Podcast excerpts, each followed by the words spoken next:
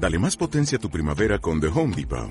Obtén una potencia similar a la de la gasolina para podar, recortar y soplar con el sistema OnePlus de 18 voltios de Ryobi desde solo 89 dólares. Potencia para podar un tercio de un acre con una carga.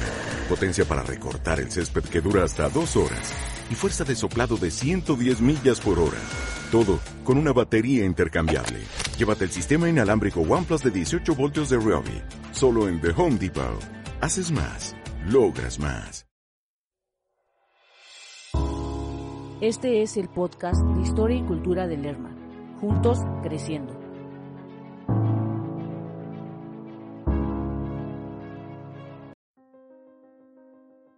El Congreso Constituyente de 1916 a 1917 fue el foro en el que tuvieron lugar los debates trascendentes que sentaron las bases jurídicas del México moderno. La vasta cultura de muchos de los diputados constituyentes su experiencia parlamentaria, su conocimiento en las distintas materias, la claridad de sus planteamientos y la lucidez de sus propuestas son una página gloriosa en la historia constitucional de nuestro país. En este episodio te presentamos el discurso de clausura de este Congreso, pronunciado por el diputado Hilario Medina, titulado Nuevas Perspectivas para la Patria, que fue pronunciado el 31 de enero de 1917, cinco días antes de la promulgación de dicha Constitución en el Teatro Iturbide en la ciudad de Querétaro. Sean todos bienvenidos a este podcast de historia y cultura del Lerma.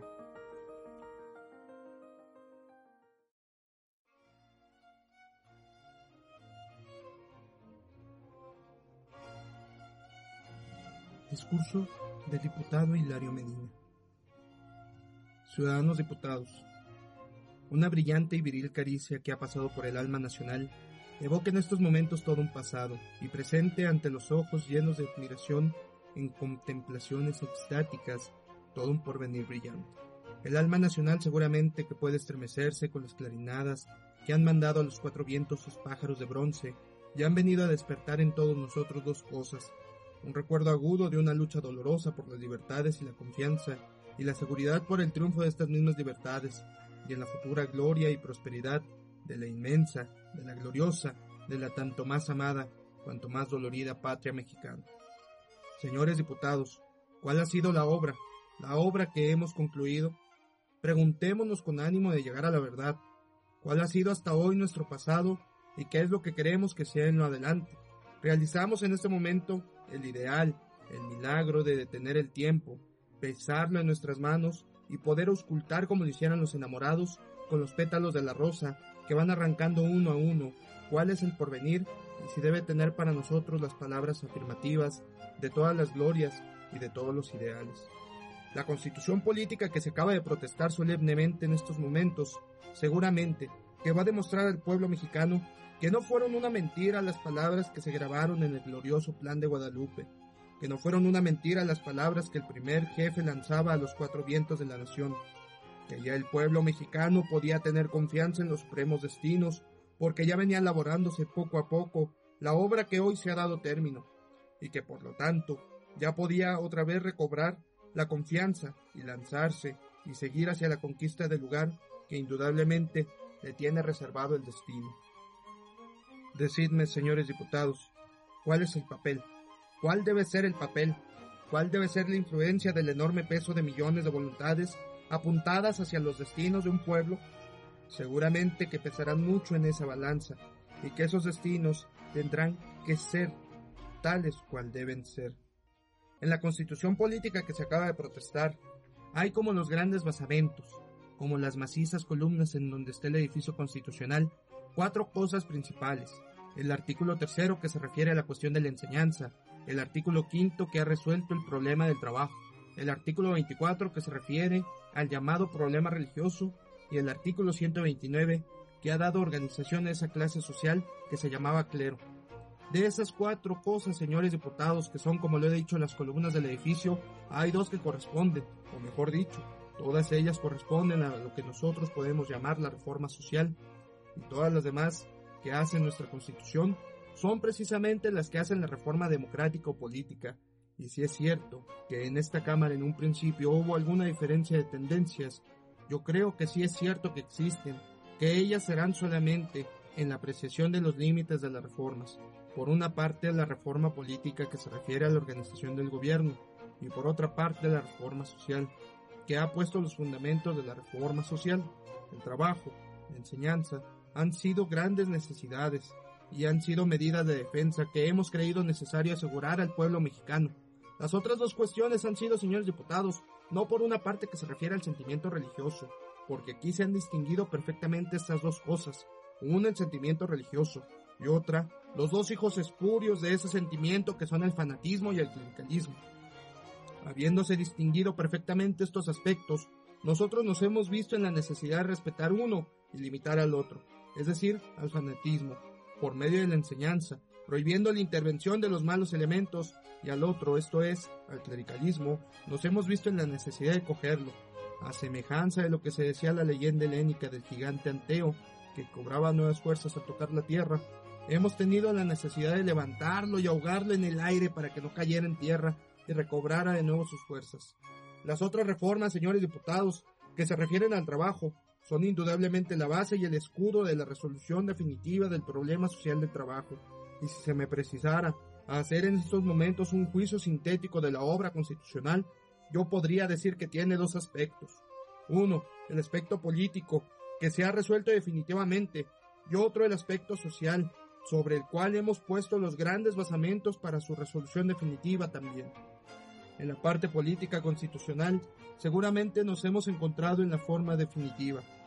Largos años de experiencia nos habían acreditado que no estaba bien ponderarnos de poderes fundamentales, en los cuales reposa la confianza política, y apoyados en esa experiencia y por medio de datos científicos que pudimos allegar, hemos logrado, hemos buscado y seguramente hemos conseguido que cada uno de esos poderes fundamentales funcione en la órbita de sus atribuciones y mantenga entre sí un equilibrio, de tal modo que no pueda perturbarse y mantenga todas las instituciones en el lugar que deben tener. El Departamento Judicial ha sido motivo de largas discusiones, de trabajos sesudos, y hemos conseguido indudablemente que el Departamento Judicial de hoy en más se encargue de velar por la Constitución, por el funcionamiento de todos los poderes y tenga a su favor la justicia, la serenidad, la alteza de miras, esta es, señores diputados, la obra que nosotros hemos concluido en estos momentos. Yo aseguro solemnemente ante la faz de la nación que con seguridad está pendiente de nuestros menores actos. Yo aseguro que la obra es buena, todavía más, señores. Aseguro también y afirmo que la obra es bella. Es bella la obra, señores diputados. Se ha visto, señores diputados, en otras veces el espectáculo de todo el pueblo levantado para acabar con aquel individuo ebrio de sangre, de vino y de vergüenza, que con su espadón brutal había roto las leyes más sagradas del pueblo mexicano? Se ha visto esa inmensa obra realizada en un momento, dado por la fe y el patriotismo de los hombres que la han hecho. Se ha visto también en esa época, o en todas las épocas de la historia mexicana, a un hombre que ha asumido todos los poderes en un momento dado y ha usado de ellos con toda discreción y que luego se presenta ante la faz de la nación, sencillo y puro, y viene a mostrar lo que es la obra y el ideal, y que un poco más tarde, señores, se presentará ante el Congreso Constitucional a exhibir la obra, a decir a los futuros representantes del pueblo, he aquí la obra, la patria está herida, enferma, triste y desconfiada, unos cuantos apasionados, aquellos que hacen las politiquerías, los círculos de amigos, la habían cubierto con oropeles mentirosos y efímeras apariencias, pero en el fondo la patria mexicana estaba enferma, llena de desconfianza, adolorida y llena de escepticismo. Entonces yo he recogido la patria otra vez, la he podido confeccionar según todos los ideales y según todas las aspiraciones de un pueblo. En un momento supremo, acaso de la adivinación del porvenir, he podido escuchar el hondo palpitar de todos y cada uno de los corazones de los mexicanos y he podido confeccionar una nueva obra, una nueva patria, que yo os exhibo en estos momentos, levantándose de las agitaciones revolucionarias, como se levantaba la Inmaculada Venus de Médicis en su blancura seráfica, en su desnudez pura. Así os presento una nueva patria, adoradla. Esa será seguramente, señores, esa será la presentación de la obra en el Congreso que va a juzgar de esa misma obra. Nosotros, nosotros que nos ha tocado por una suerte envidiable, indudablemente, nosotros que hemos tenido en nuestras manos también el palpitar de una parte de esos problemas, a la resolución de los cuales hemos puesto todo nuestro patriotismo, Debemos confirmar el veredicto que indudablemente tienen que pronunciar las generaciones para que más tarde el futuro no nos vaya a ser el agravio de que nosotros no pudimos, no supimos comprender al gran hombre que realizó la obra. Y nosotros debemos repetir que es, indudablemente, que es como lo fueron Washington en los Estados Unidos, Juárez en México, el primero en la paz, el primero en la guerra y el primero en el corazón de sus conciudadanos. Puesto que habéis, señores diputados, ratificado mis palabras con ese espontáneo aplauso, es indudablemente esta la más alta significación de lo que es el Congreso Constitucional juzgando esa obra. Pues bien, señores diputados, que esa obra viva, que esa obra perdure, que esa obra sea duradera y que se haga vieja, que esa obra la defendamos todos y cada uno de nosotros, cuando ya hemos tenido el grandioso ejemplo de lo que es una protesta constitucional. Porque una protesta, al respetar las leyes del país y las adiciones y las reformas de aquellas leyes del país, esa protesta fue la que levantó en armas al pueblo mexicano cuando se violaron aquellas leyes. Ya tenemos ese ejemplo y ya sabemos lo que se debe hacer en una protesta, siguiendo con aquel compromiso que todos contrajimos cuando obligamos a hacer una obra. Debemos continuarla y defenderla y propagar a los cuatro vientos la semilla de la revolución hecha constitución y hecha ley. Ahora sí, señores, la revolución ya tiene una fórmula, ya tiene un símbolo, el pueblo, el sentimiento popular, que seguramente no puede apreciar las exquisiteces, el refinamiento de esa misma obra. El pueblo sí verá un símbolo en la nueva constitución y verá sobre todo un símbolo en el frontispicio de esa obra, que se le llama garantías individuales. Sabrá que él puede conservar el producto de su trabajo, sabrá que se le respetará la vida, sabrá que puede instruirse con entera libertad en una amplia atmósfera de libertad religiosa, que puede entrar y salir de la República, y el pueblo, como lo he repetido, que acaso no puede comprender refinadamente si obra por el sentimiento, si sabe que está garantizado por todo un código, por todo un poder público, y que no habrá de hoy en más una autoridad, por poderosa que sea, que pueda venir a lastimar los derechos de ese pueblo. Esta, señores diputados, será seguramente la parte más popular y la más enérgicamente defendida por las masas populares.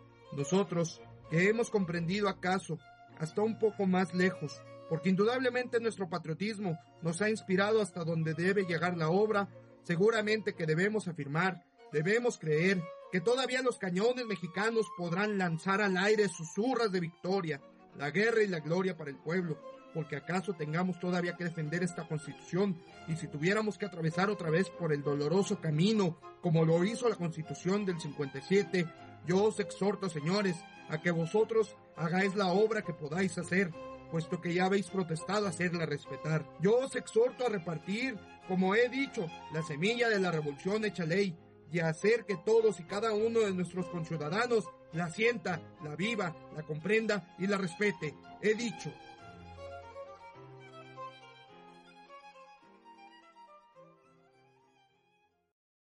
Este episodio fue presentado por el Ayuntamiento de Lerma Administración 2019-2021. Programa a cargo del Departamento de Cultura e Historia. Juntos creciendo.